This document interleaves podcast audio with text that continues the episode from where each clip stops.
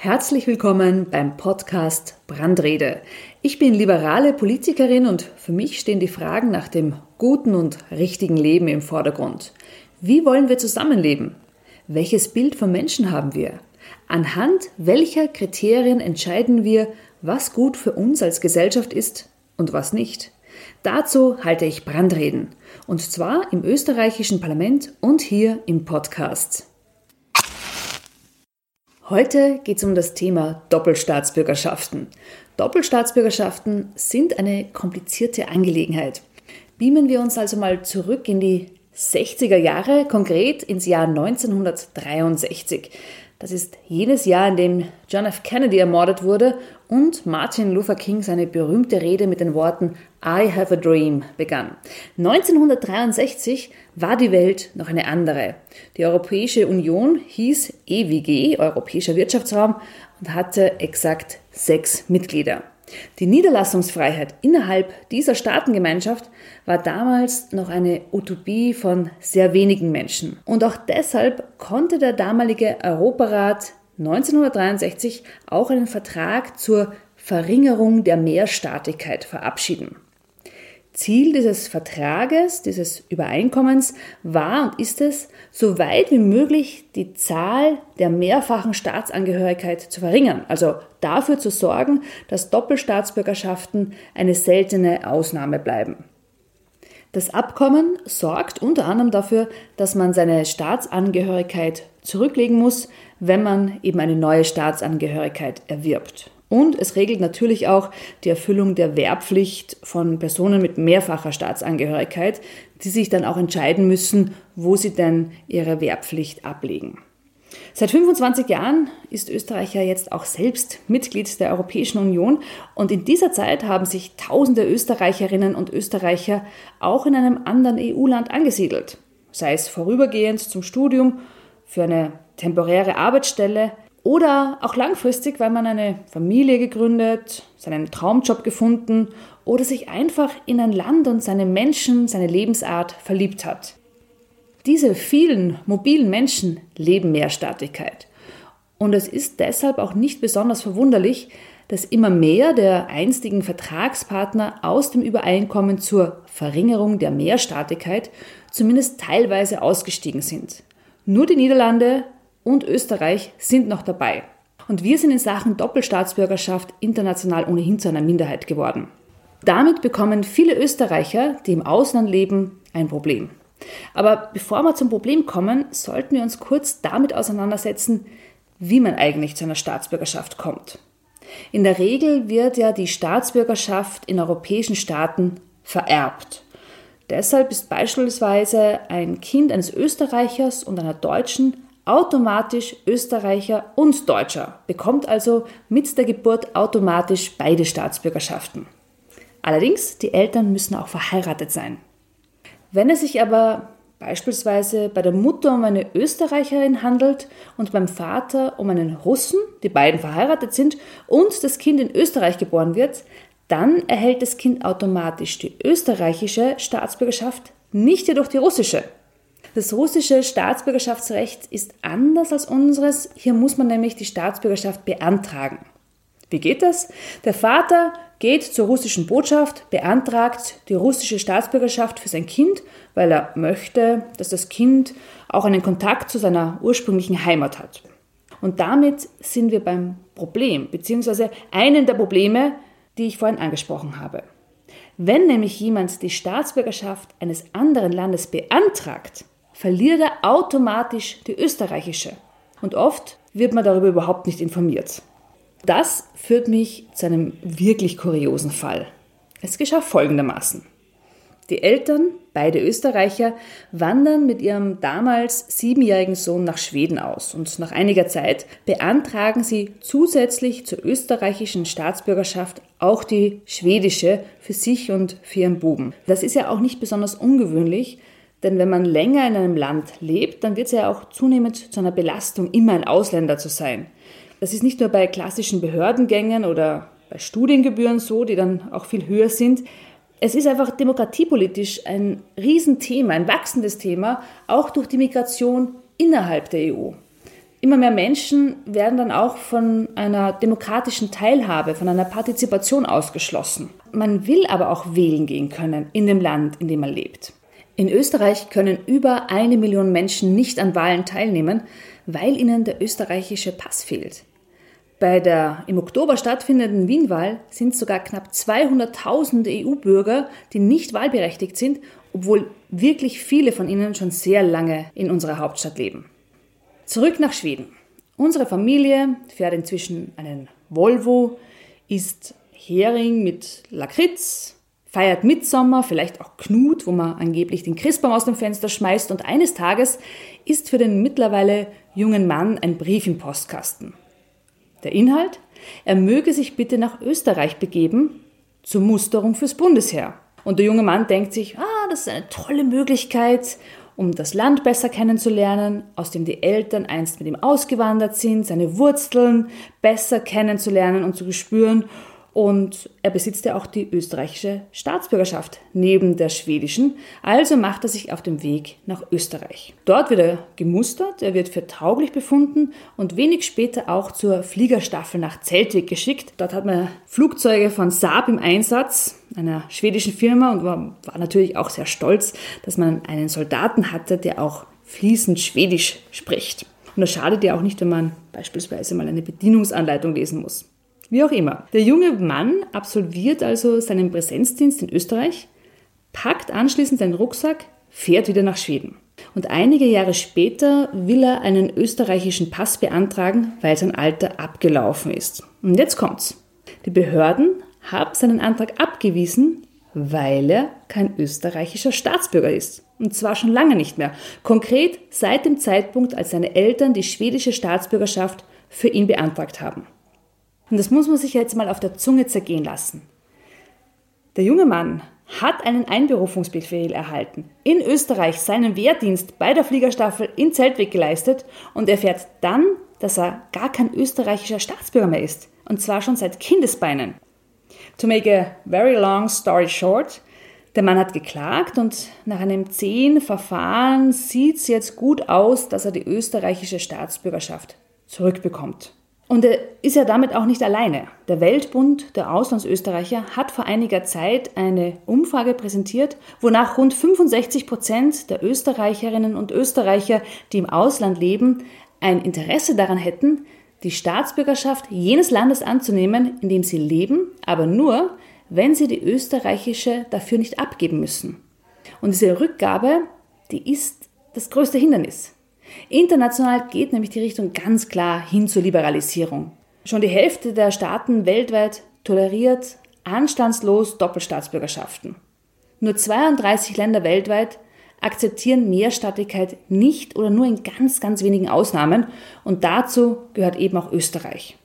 Jetzt fragt man sich vielleicht, was ist denn eigentlich der politische Grund, weshalb man sich so gegen Doppelstaatsbürgerschaften stemmt in Österreich? Türkisblau hat sich ja um die Doppelstaatsbürgerschaft für Südtiroler bemüht, was auch postwendend für eine gewisse Verstimmung zwischen Österreich und Italien gesorgt hat. Man hat das Unterfangen dann auch nicht mehr wirklich weiterverfolgt. Aber ansonsten steht man hierzulande richtig fest auf der Bremse.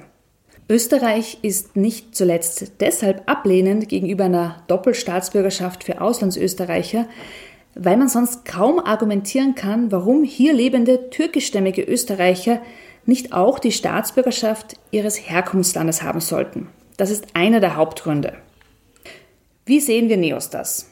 Unsere Zukunftsvision ist eine europäische Staatsbürgerschaft mit einem europäischen Pass natürlich. Ein souveränes, vereinigtes, demokratisches Europa braucht einfach eine EU-Staatsbürgerschaft mit einem europäischen Pass. Eine europäische Staatsbürgerschaft drückt auch genau das aus, was viele Europäerinnen und Europäer bereits jetzt empfinden. Man kann Oberösterreicherin sein, die in Brüssel arbeitet und in Köln lebt. Ich sagte immer, lieber drei Identitäten als ein Identitärer. Und ja, die Vereinigten Staaten von Europa sind Zukunftsmusik und es wird natürlich auch noch dauern, bis dieser Wunsch Realität wird. Bis zu einem gemeinsamen europäischen Pass könnte man aber ohne Probleme Doppelstaatsbürgerschaften innerhalb der Europäischen Union zulassen. Und für Auslandsösterreicherinnen und Österreicher, die eine Doppelstaatsbürgerschaft außerhalb Europas anstreben, sollte Folgendes gelten. Zugang zur Doppelstaatsbürgerschaft sollte man für jene Länder erhalten, die sich an die Grundwerte der Europäischen Union halten. Was sind die Grundwerte? Das sind Menschenwürde, Freiheit, Demokratie, Gleichheit, Rechtsstaatlichkeit und die Wahrung der Menschenrechte einschließlich der Minderheitenrechte.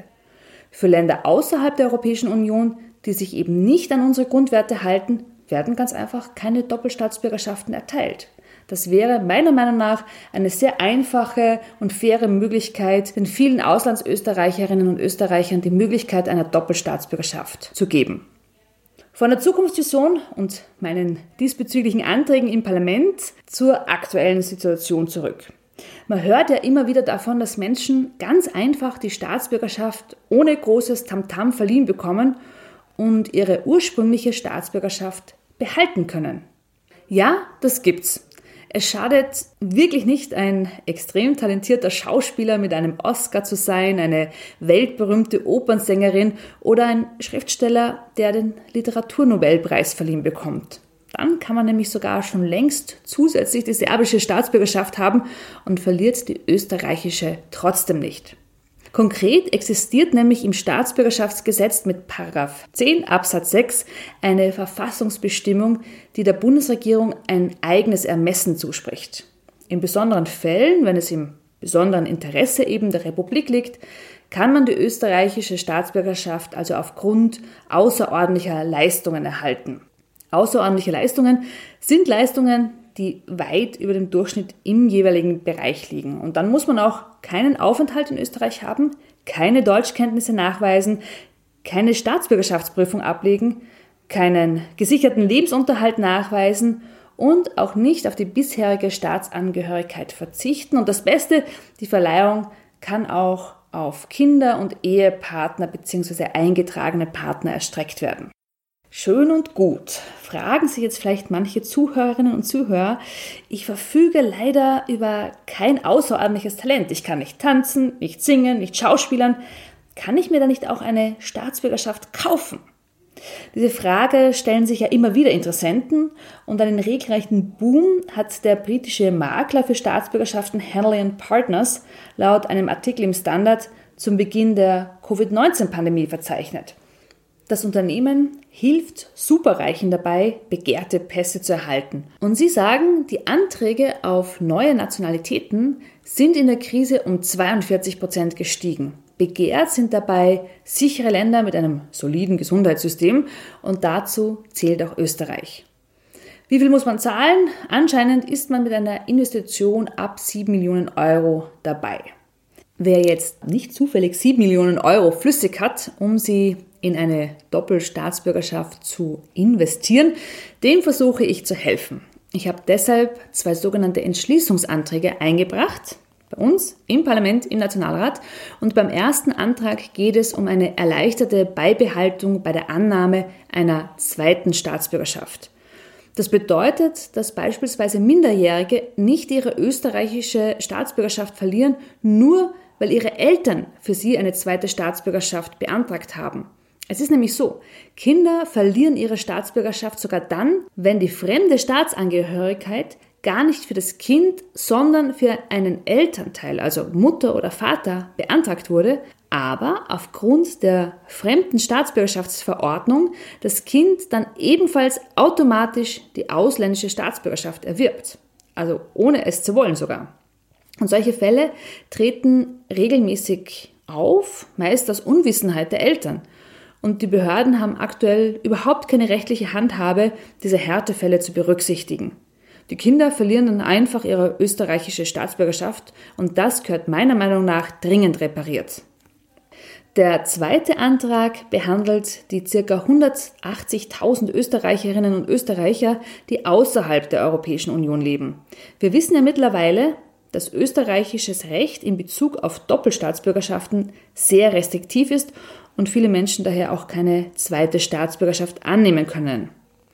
Jetzt kann es aber sein, dass du beispielsweise in die USA gehst, um als Lehrer zu arbeiten oder um ein Business zu starten, Und dann darfst du die US-amerikanische Staatsbürgerschaft nicht beantragen, ohne eben die österreichische zu fliehen. Aber du bist ja nicht nur Österreicherin oder Österreicher, sondern auch Unionsbürgerin oder Unionsbürger. Und wenn dir die österreichische Staatsbürgerschaft weggenommen wird, dann verlierst du damit auch deine Unionsbürgerrechte, weil eben die europäischen Bürgerrechte und Grundfreiheiten an den Besitz der Staatsbürgerschaft eines Mitgliedstaates geknüpft sind. Und wenn man dir deine Staatsbürgerschaft wegnimmt, weil du eben eine andere beantragt hast in einem Land, das außerhalb der Europäischen Union liegt, verlierst du mit der österreichischen Staatsbürgerschaft auch deine unionsrechtlich gewährleisteten Rechte. Und das geht einfach nicht. Es gibt dazu auch ein Urteil des Europäischen Gerichtshofes, der jetzt eine sogenannte Verhältnismäßigkeitsprüfung verlangt, wenn mit dem Verlust der Staatsbürgerschaft eines Mitgliedstaates eben auch die Unionsbürgerschaft und damit Bürgerrechte in der Europäischen Union verloren gehen. Das Problem ist, dass das geltende österreichische Staatsbürgerschaftsrecht eine derartige Verhältnismäßigkeitsprüfung nicht vorsieht und damit auch nicht unionsrechtskonform handelt. Der Verwaltungsgerichtshof hat jetzt darauf reagiert und jetzt eine Verhältnismäßigkeitsprüfung vorgeschrieben, die letztlich aber keine Grundlage im Gesetz hat. Das muss also repariert werden und damit gibt es zumindest dann eine Verbesserung für die 180.000 Österreicherinnen und Österreicher, die außerhalb der EU leben. Gute Nachrichten gibt es für die Nachkommen österreichischer NS-Opfer. Wie die geflüchteten Opfer selbst erhalten dann auch die Nachkommen einen erleichterten Zugang zur österreichischen Staatsbürgerschaft. Das gilt für Nachfahren jener Opfer, die Österreich bis 15. Mai 1955 verlassen haben oder verlassen mussten. Beantragen kann man bei allen österreichischen Botschaften. Und noch ein Trost zum Abschluss. Auch wenn es immer noch schwer ist, eine weitere Staatsbürgerschaft anzunehmen und das wirklich dringend repariert gehört, so ist unsere Staatsbürgerschaft wirklich eine der besten der Welt. Und zwar in Bezug auf menschliche Entwicklung, wirtschaftliche Stärke, Frieden, Stabilität, Reisefreiheit, Zugang zum Arbeitsmarkt. Da sind wir schon ganz vorne mit dabei. Wir sind derzeit am zwölften Platz. Ja, da ist noch Luft nach oben. Verstecken müssen wir uns aber auch nicht. So, das war's für heute zum Thema Doppelstaatsbürgerschaften. Wenn du jetzt auf dem Laufenden bleiben möchtest, dann schreib mir einfach. Alle Kontaktdaten findest du auf brandrede.at. Danke fürs Zuhören.